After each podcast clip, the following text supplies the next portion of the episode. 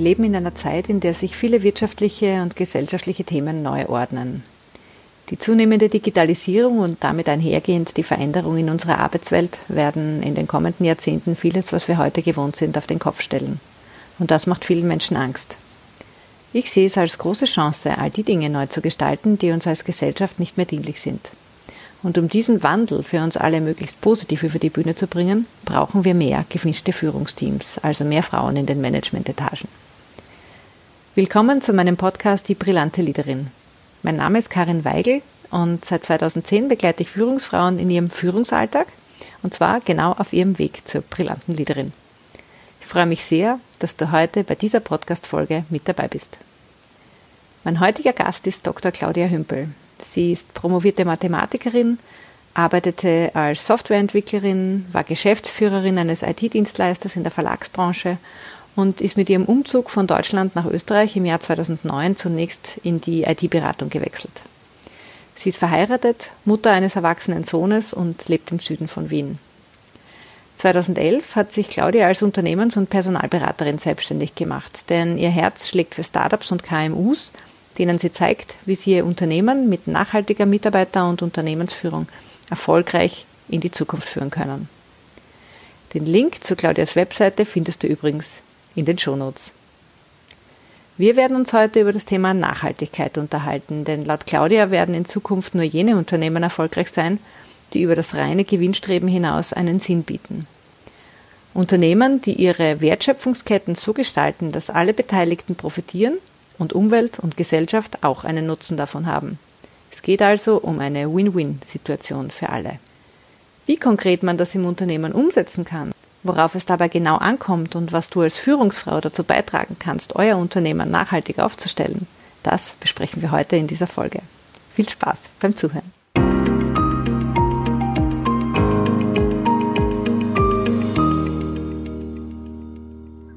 Ja, herzlich willkommen, Claudia. Schön, dass du dir Zeit genommen hast, bei meinem Podcast ähm, dabei zu sein.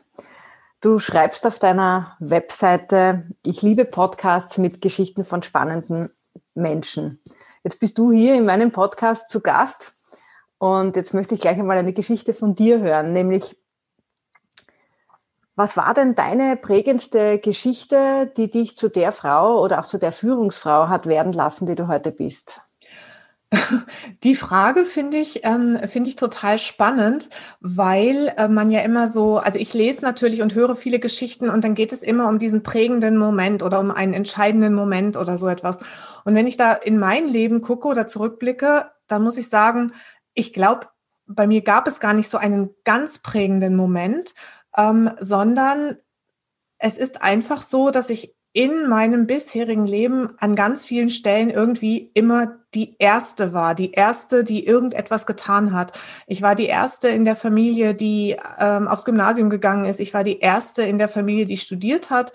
Ich war und dadurch, dass ich halt eben Mathematik und Informatik studiert habe in den 80ern, das war ja jetzt noch nicht so verbreitet, eine der wenigen Frauen. Ähm, ich war die erste, die am Institut promoviert hat, ähm, als erste Frau ähm, nicht die erste, die promoviert hat, aber als erste Frau und so weiter und so fort. Ich war die erste Geschäft ich war die erste Abteilungsleiterin in dem Unternehmen, in dem ich war, lange Jahre war. Ich war die erste Geschäftsführerin. Ja, also ich glaube, das ist es irgendwie so dieses Vorangehen und etwas gefühlt zum ersten Mal zu machen. Das ist mir in dem Moment in, in dem es war, immer nicht so bewusst geworden oder überhaupt nicht bewusst gewesen. Aber im Rückblick glaube ich, dass es das ist, was mich zu dem oder ein großer Teil meiner Persönlichkeit, einen großen Teil meiner Persönlichkeit ausmacht. Mhm. Du begleitest ja jetzt schon seit einigen Jahren äh, Unternehmen dabei, die richtigen Mitarbeiterinnen zu finden. Und zwar ganz wichtig ist hier dabei der Aspekt der Nachhaltigkeit. Und jetzt ist aber Nachhaltigkeit so ein Wort, mit dem verbinden die meisten vor allem ökologische Themen und Maßnahmen. Für dich ist aber das Thema doch breiter gefasst. Was haben also die richtigen Mitarbeiterinnen mit Nachhaltigkeit zu tun? Naja, das Thema Nachhaltigkeit ähm, kommt ja ursprünglich eigentlich aus der Forstwirtschaft, dass man letztendlich eben ähm, so viele, also dass man, dass man nicht mehr entnimmt dem Wald, als man, äh, als man sozusagen dann wieder aufforsten kann. Daher kommt dieser Begriff. Und Nachhaltigkeit hat für mich und so ist es eigentlich auch gemeint, immer so einen ganzheitlichen Aspekt. Und in Bezug auf Unternehmen ist Nachhaltigkeit eben nicht nur Ökologie. Das ist ein wichtiger Aspekt, aber Nachhaltigkeit hat etwas natürlich mit den Unternehmensressourcen und mit der Unternehmensentwicklung zu tun. Und ganz ehrlich, da sind Mitarbeiter und Mitarbeiterinnen der zentrale Aspekt. Und wenn ich in einem Unternehmen langfristig und nachhaltig erfolgreich sein möchte, dann ist es ganz wichtig, eine nachhaltige Personalarbeit zu machen und darauf zu achten, dass ich immer für das, was ich vorhabe, genau die richtigen Menschen an meiner Seite habe, in meinem Unternehmen habe.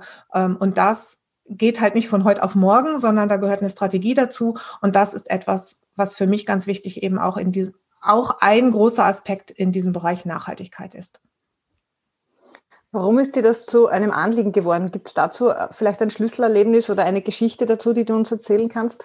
Ähm, auch dazu gibt es eigentlich gar kein Schlüsselerlebnis. Ich glaube, oder wenn ich, wenn ich, wenn ich mir mein Leben und die Themen, die mich die für mich wichtig waren in den, in den Jahrzehnten, die mich geprägt haben, dann glaube ich, dass jede Generation und, und jedes Jahrzehnt die wichtig, wichtige Themen hat. In der Zeit, in der ich aufgewachsen bin, war das soziale Teilhabe und Bildung. Das war wirklich so dieses, ein ganz extrem prägendes Thema, Gerechtigkeit, ähm, soziale Teilhabe, soziale Marktwirtschaft und so weiter.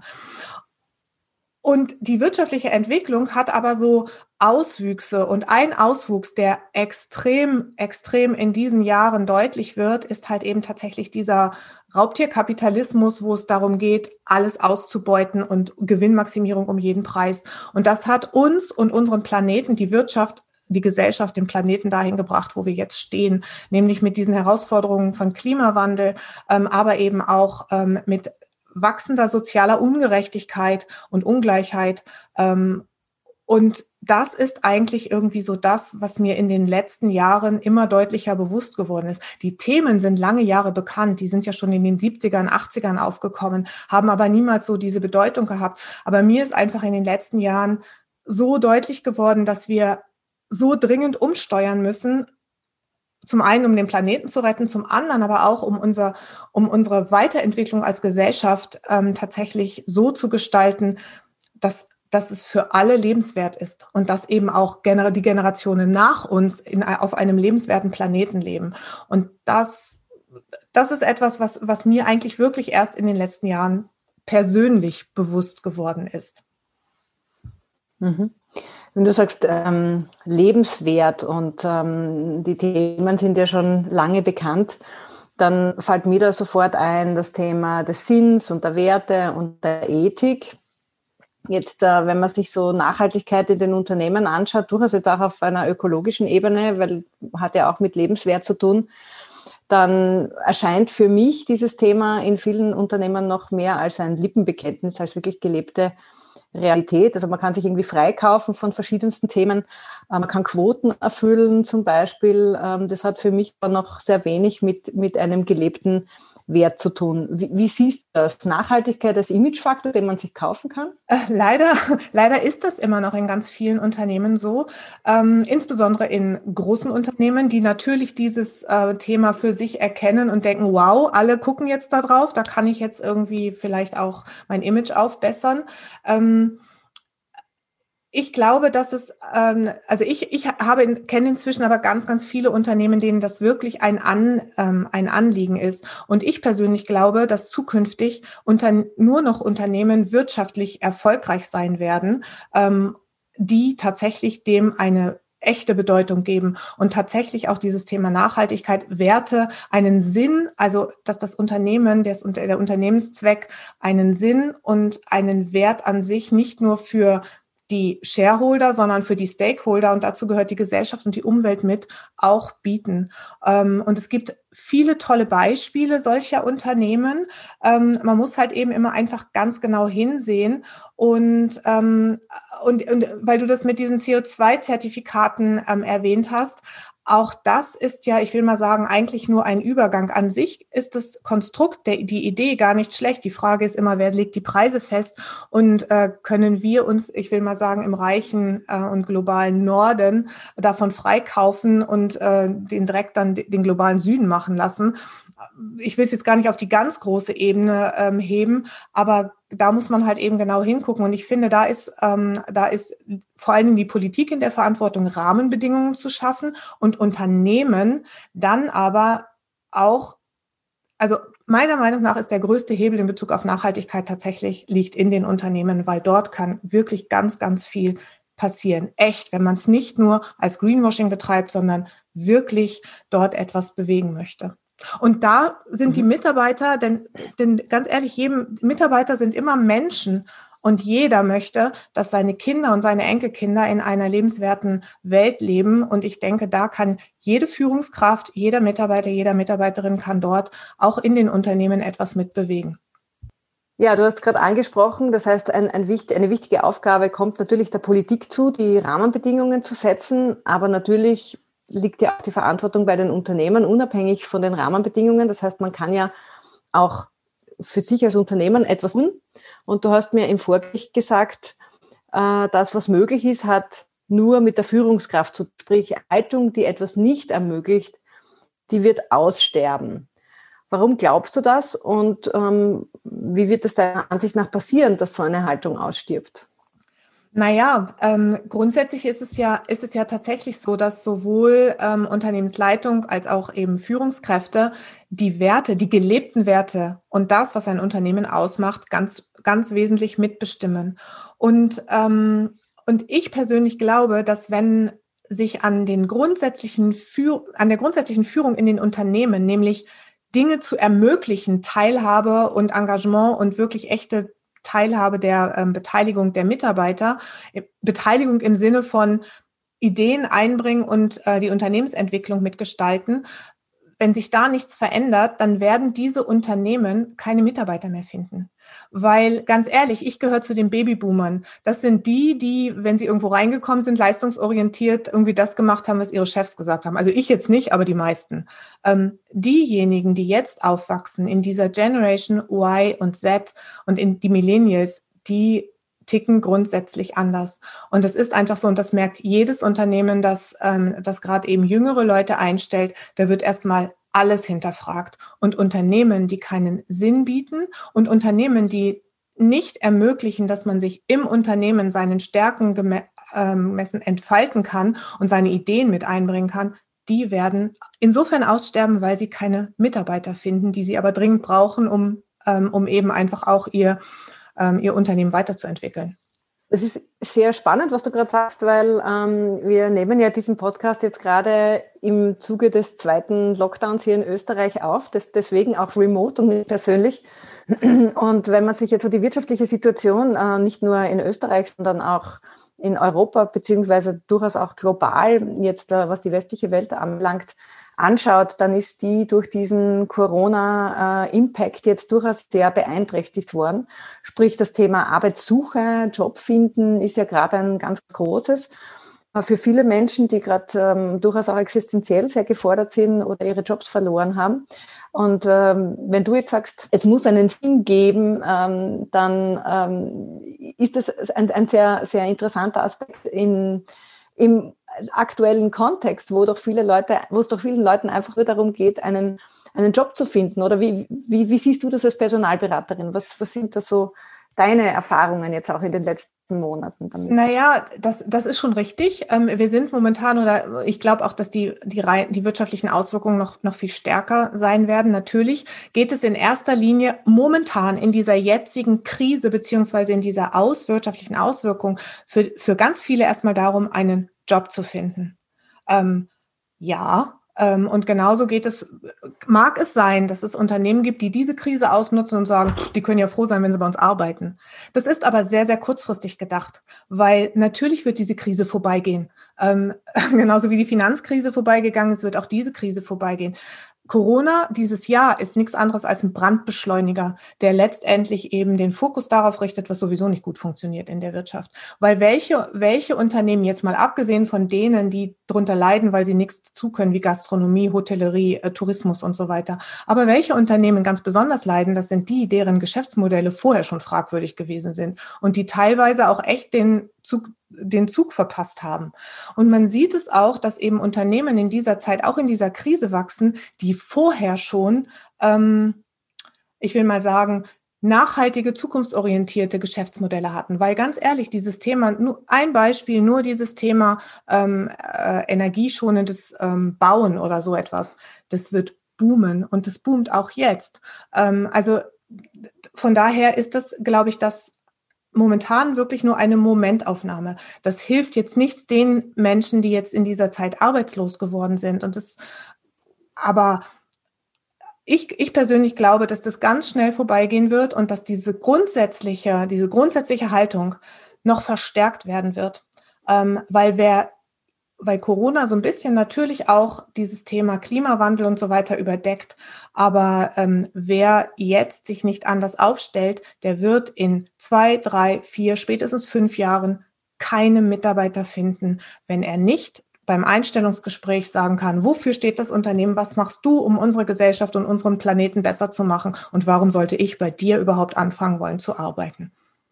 Und dieses Thema Fachkräftemangel und Digitalisierung, das auch das ist, das beschleunigt sich einfach nur in den nächsten, ähm, in den nächsten Jahren. Davon bin ich fest überzeugt.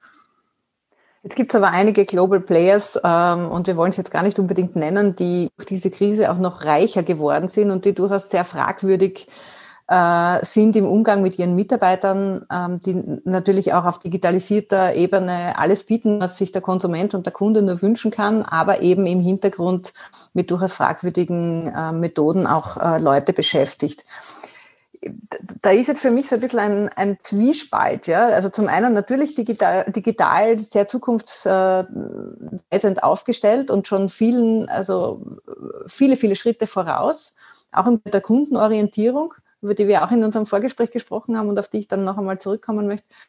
Ähm, aber eben im Sinne als Arbeitgeber durchaus fragwürdig. Wie, wie siehst du das? Jetzt auch unter dem Aspekt des ethischen Wirtschaftens. Wird es denen weiterhin gut gehen oder wie?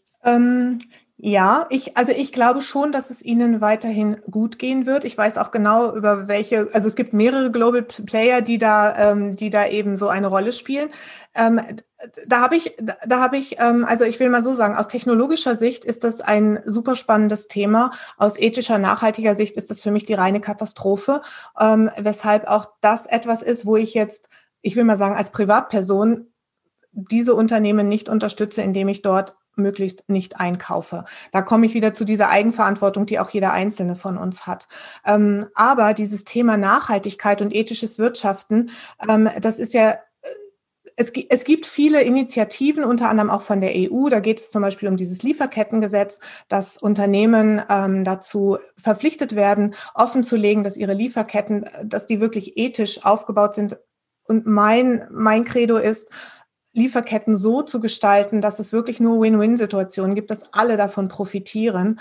Ähm, und, ähm, und ich, ich, also ich bin ja ein Optimist. Ich glaube fest daran, dass ähm, man mit bestimmten Rahmenbedingungen der Politik diese Auswüchse auch, ohne dass es zu bürokratisch ist und ohne dass sich jemand gegängelt fühlt, tatsächlich äh, regulieren kann. Das ist das eine. Das andere eben wir als Pri Privatperson, ähm, wo geben wir genau hinzugucken, wo geben wir unser Geld hin. Und tatsächlich macht mich dann so ein bisschen, stimmt mich optimistisch, dass es halt auch schwarze, die schwarzen Schafe unter den Investoren, die es gibt, dieses, dieses Thema Nachhaltigkeit für sich entdeckt haben und ihre Investitionen nicht, sicher nicht alle, aber ein Großteil auch dahin lenken, wo eben so etwas wie, ähm, wie Nachhaltigkeit äh, ethisches Wirtschaften, diese CSR-Aspekte, die es halt eben da gibt, diese 17 ähm, SDGs, die es dort gibt, ähm, wo die eingehalten werden. Und das sind Dinge, die nicht von heute auf morgen gehen. Ähm, aber ähm, ich glaube ganz, ich glaube ganz fest daran, dass sich das in den nächsten Jahren deutlich, deutlich verbessern wird. Weil auch da wird es so sein. Gerade diese Technolo äh, hochtechnologisierten, digitalisierten Unternehmen brauchen ja auch noch mehr als andere diese Fachleute. Und in der IT, gerade im Bereich KI und so weiter, künstliche Intelligenz, gibt es einen echten Fachkräftemangel. Und auch das sind Menschen, die darauf gucken, wo sie arbeiten und wie die Bedingungen sind, nicht nur für sich selber, sondern für die das Unternehmen steht. Also du, du sagst, dass Menschen in Zukunft äh, sich nachhaltiger darum kümmern werden, welche Unternehmen Werte vermitteln, die sie wirklich leben, beziehungsweise einen Sinn ja beziehungsweise einen ethischen Umgang auch im Sinne ihrer Lieferketten, im Sinne ihrer Wertschöpfungsketten. Ja, genau. Und jetzt hast du zu mir eingangs ja auch oder mir eingangs auch erzählt, dass ähm, dein Bestreben und dein Anliegen ist, künftig auch nur noch genau mit solchen Unternehmen zu arbeiten. Das ist ein sehr ambitioniertes äh, persönliches Ziel, würde ich jetzt einmal sagen, auch in Zeiten wie diesen. Ja. Ähm, die Frage, die mir dann so gekommen ist, woran kannst du von außen, wenn du jetzt ähm, neu als zum Beispiel Personalberaterin, Unternehmensberaterin in ein Unternehmen kommst, woran kannst du von außen erkennen, dass diese Werte wirklich gelebt werden? Das ist voll die spannende Frage. Ähm, und äh, ich muss ehrlich zugeben, dass ich da ähm, in der Vergangenheit schon öfter mal auf die Nase gefallen bin, wo ich beim ersten Aufgalopp gedacht habe, wow, was für ein tolles Unternehmen. Und dann nach einer gewissen Zeit und meistens in Krisenzeiten festgestellt habe, okay, in Krisenzeiten zeigt sich dann echt, ob das Unternehmen seine Werte lebt oder nicht. Ähm, das eine ist natürlich wirklich ja, so ein bisschen Recherche zu machen, was ich immer, was ich immer mache. Nicht nur auf der Website zu gucken, sondern halt eben auch wirklich Bewertungen, Kununu, was auch immer, da in Betracht, mit in Betracht zu ziehen. Und das, der, der zweite Punkt ist der, ähm, dass sich manche Dinge schon im persönlichen Gespräch tatsächlich auch ähm, ergeben. Das heißt, mh, mm, wirklich zu gucken, okay, wie, also ich bin dann auch relativ direkt und, und, und stelle dann halt irgendwie einfach auch direkte Fragen ähm, eben nach, ja, was so nach die Sinnfrage, die Pur Purpose-Frage sozusagen, aber eben auch ähm, diese, also ich finde immer die, die spannendste Frage, die man einem Unternehmen stellen kann, gerade wenn es um Mitarbeitergewinnung geht und bevor ich mit einem Unternehmen beginne, ist immer, warum in aller Welt sollte ich bei Ihnen arbeiten wollen? Ähm, und, ähm, und wenn da dann irgendwie erstmal ein Zögern kommt oder so, oder ich dann auch die Frage stelle, und was machen Sie, ähm, was machen Sie, damit die Mitarbeiter sich bei Ihnen wohlfühlen, damit sie ihre Werte auch tatsächlich leben? Ähm, solche Fragen stelle ich inzwischen auch gleich schon im Erstgespräch. Ähm, und da bekommt man, also ich bekomme da inzwischen ein ganz gutes Gefühl und Gespür dafür, was ist echt und was ist aufgesetzt. Und ganz ehrlich, ich bin weit weg davon zu sagen, es muss alles ideal sein, weil der Weg zu echter Nachhaltigkeit, das ist wirklich ein Weg. Das ist nicht, es gibt, ist da nicht schwarz oder weiß, sondern sondern solche Veränderungen ähm, brauchen einfach Zeit. Ähm, und wichtig ist ja nur, dass man sieht, dass jemand sich auf den Weg macht und tatsächlich auch etwas verändern und damit auch etwas Positives erreichen will. Du hast ja auch es geht natürlich immer um Geld verdienen. Also ich meine, bei allem Dings, natürlich muss man, natürlich muss jedes Unternehmen wirtschaftlich sein und jedes Unternehmen muss Geld verdienen, sonst kann es keine Arbeitsplätze ähm, bereitstellen und so weiter. Also ich gehöre jetzt nicht zu denen, die glauben, man muss, man kann nur mit NGOs und ähm, äh, sozialen Unternehmen irgendwie äh, Wirtschaft betreiben. Oder dass eben dieses Thema äh, sehr, sehr lange Jahre durchaus auch mit einer Art Sozialromantik genau. ähm, behaftet war, ne? so nach dem Motto. Ähm, auf der anderen Seite, je äh, länger dieses Thema jetzt auch schon da ist und, und sozusagen auch besprochen wird, desto mehr sieht man ja auch, was in Unternehmen passiert, die sich darum nicht kümmern. Das heißt, mit äh, kranken Mitarbeitern, mit ausgebrannten Mitarbeitern, ähm, also es ist einfach ein wichtiges Thema und du hast vorher gesagt, ähm, schon, schon ein bisschen vorher, dass es um die Haltung geht, auch die persönliche Haltung. Das heißt, dieser Weg ist in meinen Augen ja durchaus aber auch etwas, was sehr viel mit persönlicher Entwicklung zu tun hat, nämlich des Einzelnen auch. Ja? Genau. Und ähm, da möchte ich gleich zur nächsten Frage kommen, weil äh, die Zielgruppe meines Podcasts ja Führungsfrauen sind, vor allem aber auch frisch gebackene Führungsfrauen. Und ähm, meine Frage an dich wäre, was kann jetzt eine Führungsfrau, eine frisch gebackene Führungsfrau im Unternehmen nun tun und beitragen, dass sich das Unternehmen, für das sie arbeitet, auch nachhaltig aufstellt? Ich glaube, da gibt es zwei Aspekte. Ähm, das eine ist sicherlich überhaupt erstmal, ähm, also man kann ja nur dann eine Haltung zeigen, wenn man selber eine hat. Also in Bezug auf Nachhaltigkeit und nachhaltige Mitarbeiterführung was für mich eng damit zusammenhängt oder auch eine Grundlage ist, ähm, ist es, glaube ich, wichtig, dass sich jede Führungsfrau in dem Moment, wenn man in, in die erste Führungsposition kommt, erstmal sich fragt, okay, was ist meine Haltung dazu? Was ist meine Haltung, was ist mein Führungsverständnis? Das ist der eine Punkt. Und was bedeutet für mich zum Beispiel auch nachhaltige Mitarbeiterentwicklung, also nachhaltig im Sinne von langfristig? Ähm, und was ist meine persönliche Haltung zu diesem Thema Nachhaltigkeit, insbesondere in diesem Unternehmen? Und wenn man selber für sich eine Haltung gefunden hat, ähm, ich glaube, erst dann ist es möglich, ähm, dort auch dann etwas zu bewegen ähm, und diese Punkte ähm, dann eben auch mit uns umzusetzen in Bezug auf sein eigenes Führungsverhalten, in Bezug auf die ähm, Unternehmenskultur und natürlich auch, wenn man es jetzt ganz mal auf den ähm, ökologischen Aspekt bezieht, ähm, in Bezug auf die Nachhaltigkeitsfragen, die man im und mit dem Unternehmen gestalten kann. Und das sind teilweise ja ganz, ganz einfache Dinge. Also es gibt ja sogenannte Quick Wins, die man auch dort halt eben, ähm, die man dort halt eben auch machen kann.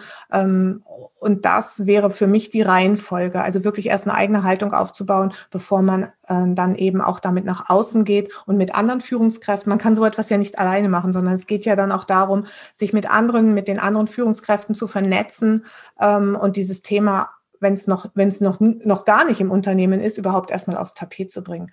Das ist dann, wenn es dieses Thema noch nicht im Unternehmen gibt, ist das sicherlich nicht das allererste, was eine frisch gebackene Führungsfrau macht und machen sollte, weil ich glaube, ich meine, du bist da die Expertin, da sind zwei, drei andere Themen noch wichtiger davor für sich selber, weil man muss ja erstmal selber gut ankommen und gesettelt sein, bevor man dann auch anfängt, wirklich auch nach außen hin zu gestalten. Ich denke, wenn man schon mit äh, einer diesbezüglichen Haltung ins Unternehmen kommt, auch wenn man neu hineinkommt, zumindest wäre das mein Eindruck immer, dann, dann hat ja das Unternehmen äh, dich als Person ja schon aus irgendeinem Grund auch ausgewählt. Das heißt, ja. das ist ja dann schon erkennbar gewesen. Also insofern kann man vielleicht schon von einem impliziten Auftrag sprechen, der wahrscheinlich niemandem bewusst ist in dieser Form, ja also hier auch etwas zu verändern oder etwas anders zu machen. Aber ich bin bei dir, also das heißt, zuerst einmal beginnt es bei dir selber, diese Haltung zu entwickeln und natürlich auch einmal gut im Unternehmen anzukommen. Also das ist ganz klar, weil du musst auch ein gewisses Standing haben, die Leute müssen dich kennen, damit du dann dort was verändern kannst und du brauchst natürlich auch ein, ein Netzwerk. Du hast vorher den Begriff der nachhaltigen Mitarbeiterführung angesprochen. Ähm, was konkret verstehst du darunter? Was fällt da alles hinein? Naja, das ist für mich, ähm, zum einen beginnt es ja immer so bei der Mitarbeiterauswahl, wenn ich neue Mitarbeiter einstelle, mir genau zu überlegen, okay, äh, wen suche ich eigentlich, wofür, was sind die Ziele, ähm, auch welches Entwicklungspotenzial sehe ich in einer neu zu besetzenden Position. Dann natürlich das ganze Thema der Mitarbeiterentwicklung ähm, über ähm, über diese Fragen, äh, wohin entwickelt sich ein Mitarbeiter in Bezug auf mehr Verantwortung, ähm, welche Aufgaben er übernimmt. Und was für mich auch ganz wichtig ist, ist wirklich dieses, ähm, dieses Thema, du hast es vorhin so in einem, einem ähm, ganz kurz irgendwie angerissen, dieses Thema Fürsorgepflicht, sag ich immer. Also so ein bisschen natürlich auch darauf zu achten, nicht nur ein bisschen, sondern das ist eigentlich die Verantwortung jedes Arbeitgebers und jeder Führungskraft, dass, ähm, dass, die, dass es den Mitarbeitern gut geht. Und ich meine damit jetzt nicht so einen Kuschelkurs und wir haben uns alle lieb, sondern dass man darauf achtet, dass Mitarbeiter tatsächlich nicht sich verausgaben und, und ausbrennen. Ähm, auch das hat für mich, natürlich hat das immer was auch mit dem Einzelnen zu tun, aber für mich ist es auch eine Fürsorgepflicht, die Rahmenbedingungen so zu schaffen, dass ein gutes Arbeiten möglich ist. Und es kann auch sein, das habe ich selber schon gemacht bei Mitarbeitern, die sich so die typischen Nerds, die irgendwie nachts um zwölf noch drei Tage hintereinander vorm Rechner sitzen, die man dann teilweise auch mal mit roher Gewalt wegziehen muss, damit uns sagt, so von wegen, jetzt gehen wir nach Hause und kommen in zwei Tagen wieder und dann ähm, machen wir weiter. Ähm, also das gehört für mich im, in dem Sinne alles auch zu nachhaltiger Mitarbeiter, ähm, Personalarbeit, nachhaltiger Mitarbeiterführung dazu. Und weil du sagst, ähm, natürlich hat das Unternehmen eine Fürsorgepflicht, aber natürlich liegt es auch am Einzelnen, ähm, auf sich zu schauen, natürlich. Also ich, ich sage immer, es ist eine geteilte Verantwortung, ja. dass es den Menschen gut geht. Ja. Aber im Sinne auch einer nachhaltigen Mitarbeiterführung und eines nachhaltigen Unternehmensklimas beziehungsweise einer Unternehmenskultur ähm, habe ich natürlich als Führungskraft schon die Möglichkeit, so darauf einzuwirken, dass die Leute mir auch sagen, wenn es ihnen zu viel ist oder wenn sie sagen, dass sie es nicht mehr schaffen. Ja, also das, genau. das, ist, das ist genau dieser Aspekt, auch im Sinne der Rahmenbedingungen, im Sinne der Fürsorgepflicht, ähm, auch ein Klima zu schaffen, in dem es okay ist, zu sagen, ich kann nicht mehr oder in dem, in dem man sich einfach auch einmal vielleicht äh, Zeit nehmen kann, Um, genau, ne, das ist ja dieses Thema Vertrauen und, ähm, und Offenheit. Ja. Das ist, äh, ja, wie, wie ist der Team Spirit, wie ist die Unternehmenskultur und da eben wirklich, ähm, wirklich auch ganz, ganz ähm, offene und vertrauensvolle Rahmenbedingungen zu schaffen. Das ist, das gehört für mich dann eben zur nachhaltigen Führung ähm, oder zur, zur Führungskultur eben einfach auch dazu. Und das würde, wenn man das, wenn man das bietet, ist es auch so, dass eben nicht nur Führungskräfte was zur Nachhaltigkeit im Unternehmen dazu beitragen können, sondern ehrlich gesagt jeder Mitarbeiter und jede Mitarbeiterin. Weil ähm, wenn ich irgendwo sehe, dass, was weiß ich, in der Kaffeeecke nur Einwegbecher verwendet werden, statt dass man da mal Tassen hinstellt oder so, also das ist so wirklich so ein ganz simpel Beispiel, dann kann das genauso gut von der Vorschlag von jedem, ähm, von jedem Mitarbeiter kommen. Da muss ich jetzt nicht ähm, Geschäftsführer oder Abteilungsleiterin oder Teamleiterin dafür sein. Mhm. Mhm. Außerdem, wie gesagt, zu einer Unternehmenskultur gehören nicht nur die Führungskräfte, es gehören auch die Mitarbeiter. Genau. Ähm, es ist einfach immer ein, ein Gemeinsames, äh, das hier entsteht. Ich möchte noch auf einen, ähm, auf einen Punkt zurückkommen, den du vorher erwähnt hast, wie wir äh, über den Beitrag von, von äh, Führungsfrauen, von frisch gebackenen Führungsfrauen im Unternehmen zur Nachhaltigkeit gesprochen haben. Und du hast dann äh, gesagt, ja, es gibt ähm, ja auch die Möglichkeit, dann Quick Wins mal umzusetzen. Was wären denn so Quick Wins? Was kann man sich, was können wir in Bezug, in Bezug auf ähm, in Bezug auf Nachhaltigkeit? Die Nachhaltigkeit, genau. Ähm, ja, äh, Quick Wins wären zum Beispiel ähm, zu gucken, okay, ähm, beliebtes Beispiel ist immer das Thema Drucken und Papier. Ähm, das papierlose Büro ist so ein bisschen natürlich irgendwie, steht schon, weiß ich nicht, seit 25 Jahren oder noch länger irgendwie im Raum. Ähm, aber das, ähm, da einfach zu gucken, okay, wie ist unser Druckservice aufgebaut? Was für Papier verwenden wir eigentlich? Müssen wir immer, können wir da nicht CO2-neutral, das hätte ich jetzt gesagt, aber eben ähm, Recyclingpapier nehmen. Das ist mal, das ist, das ist eine Sache. Das geht, das sind Dinge, die relativ schnell gehen. Dann eben auch wirklich so Sachen, was für Putzmittel verwenden wir. Also wirklich so dieses ganze Thema Instandhaltung und ähm, äh, und das ist, das ist tatsächlich echt ein Quick Win, den man äh, relativ rasch umsetzen kann, womit man sogar noch Geld spart. Ähm, solche Sachen, wenn es noch nicht umgesetzt ist, wie Energiesparlampen und und solche Geschichten. Das geht unglaublich schnell. Und da braucht man jetzt keine großen Projektsitzungen zu machen oder so etwas, sondern das kann man, kann man sofort ähm, angehen und sofort umsetzen ähm, und spart dem Unternehmen, das Unternehmen spart Geld und es geht wirklich relativ rasch. Ähm, andere Sachen wie zum Beispiel, ähm, ja, okay, wie ist denn die Energiebilanz, wenn man sich, wenn es ein Produktionsunternehmen ist oder so, das sind natürlich alles Dinge, die, ähm, die länger dauern und ähm, oder die, die eben, wo man sich auf den Weg machen muss. Aber was ich in solchen Sachen, äh, in solchen, bei solchen Themen immer empfehle, ist einfach wirklich mal so ein Brainstorming zu machen und die Punkt, wirklich die mitten, so eine kleine Projektgruppe aufzusetzen, die Mitarbeiter mit einzubeziehen und, ähm, und einfach mal zu sammeln, welche Dinge man tun könnte und vor allen Dingen vorher zu festzulegen, okay, welche Ziele haben wir denn? In welcher Zeit wollen wir was erreichen? Und äh, wo können wir am mit dem wenigsten Aufwand eben genau solche Quick Wins erreichen. Die beiden Beispiele, die ich gerade genannt habe, das ist so das, was mir immer als allererstes einfällt, weil das so ein bisschen branchenunabhängig ist. Im mhm. Bereich IT könnte es zum Beispiel sein, zu gucken, okay, wo, wo kommt denn der Strom her, mit dem die Server hier betrieben werden oder mein Anbieter, den ich, ähm, den ich halt eben habe, wenn ich hauptsächlich cloudbasierte Services habe oder so. Das ist, solche Dinge sind dann natürlich auch branchenabhängig. So, ähm, ich möchte jetzt noch eine persönliche Frage stellen, bevor wir dann schon langsam zum Schluss kommen. Wenn du so deinen Karriereweg anschaust und deinen, deine, deine Geschichte, auch die Unternehmen, für die du gearbeitet hast, äh, wenn du heute etwas anders machen könntest und deine persönliche Geschichte, deine Unternehmenswahl in der Vergangenheit vielleicht neu schreiben könntest, was würdest du denn anders machen? Ähm, ich glaube, ich würde nicht viel anders machen, weil ich das große Glück hatte, ähm, dass ich, ich hätte fast gesagt, immer am richtigen Ort war. Ähm, ich habe wirklich in tollen Unternehmen gearbeitet. Lustigerweise ist das immer Zufall gewesen, dass ich dort, dort gelandet bin. Und das Einzige im Rückblick auf, auf mein, im Rückblick auf meine Angestellten-Tätigkeit würde ich, glaube ich, eine Sache wirklich anders machen. Das ist natürlich etwas, was man auch erst, wenn man älter und weiser wird, lernt. Ich bin in meinen ersten Jahren als Führungskraft und auch dann als Geschäftsführerin eines IT-Dienstleisters in, in einem Konzernumfeld. Ähm, ich bin halt sehr klar, ich bin sehr direkt und ich bin sehr gerade. Und äh, so mein Weg ist, mein Weg zwischen zwei Punkten ist immer eine Gerade. Das heißt, mit dem Kopf durch die Wand. Und so dieses Thema Strategie, Netzwerke bilden, Verbündete suchen, um bestimmte Dinge durchzusetzen, das ist jetzt noch nie so wirklich meins gewesen. Und das habe ich auch die ganzen Jahre, ehrlich gesagt, nie wirklich gemacht. Und mit allen negativen Auswirkungen, die man da dann halt auch so erlebt. Ich glaube, das würde ich anders machen. Das heißt, mehr in Netzwerken zu mehr arbeiten, in Netzwerken, mehr Netzwerke aufzubauen. wirklich auch so diesen politischen Aspekt ähm, berücksichtigen, nicht um jeden Preis, aber ich glaube ganz einfach, oder das ist das, was ich im Rückblick weiß, dass man natürlich dann bestimmte Dinge dann doch durchsetzen kann oder erreichen. Was heißt durchsetzen? Erreichen kann. Leichter erreichen kann gemeinsam, ne? Ist es genau, natürlich ja. etwas anders. Mhm. Ja. Okay. Was wäre denn jetzt so ein Tipp an die Führungsfrauen? Jetzt auch durchaus in Bezug auf Nachhaltigkeit von deiner Seite. Ähm,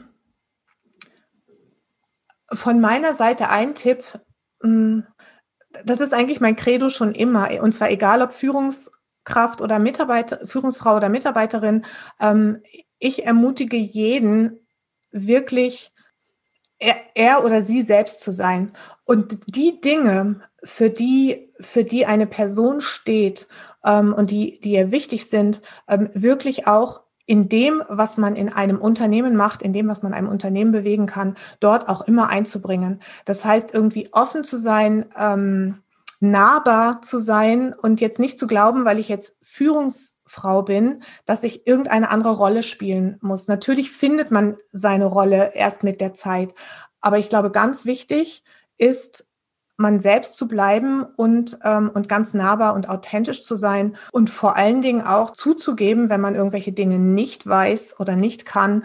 Ähm, und, und, und nicht zu versuchen, irgendwie jetzt ganz künstlich, ich weiß gar nicht, wie ich es anders formulieren soll, aber ganz künstlich jetzt hier so eine Führungsrolle zu spielen, sondern wirklich einen authentischen Zugang zu diesem Thema Führung zu finden, der sich gut anfühlt und den man genau mit dem, wofür man selber steht, mit den Werten, für die man selber steht, verbinden kann.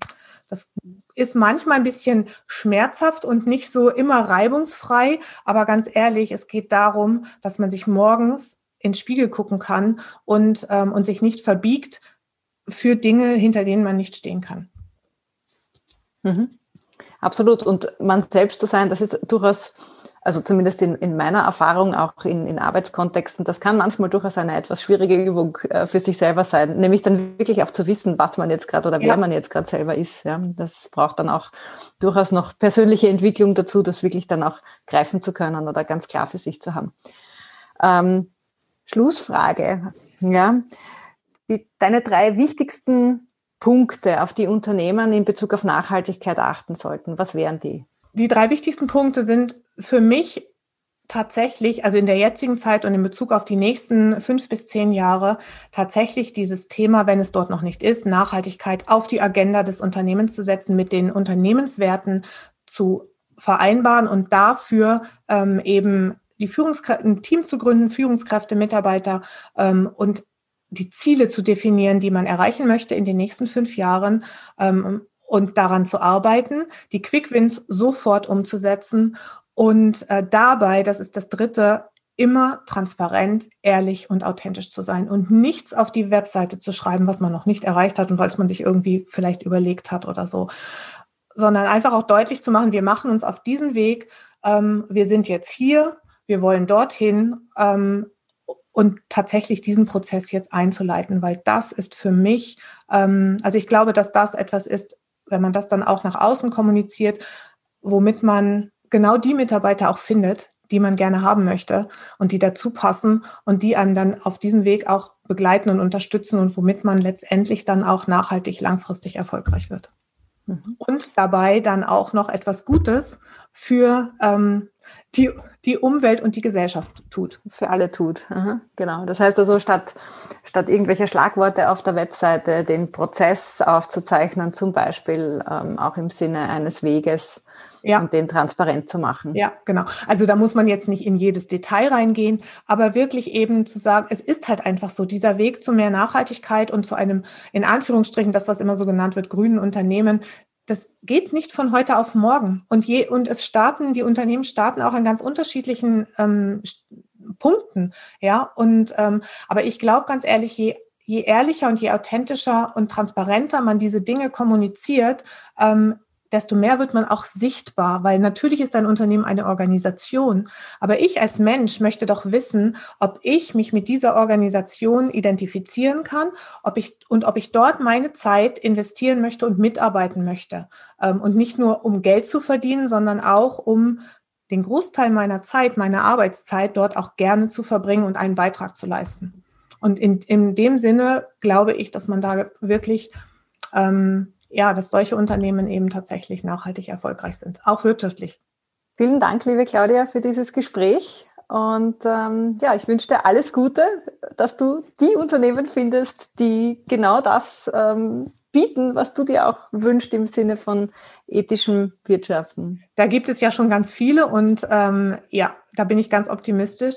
Karin, ich danke dir sehr, dass du mich eingeladen hast und ähm, freue mich sehr, dass wir die Möglichkeit oder mir die Möglichkeit gegeben hast, da über dieses wichtige Thema mich mit dir zu unterhalten. Danke dir.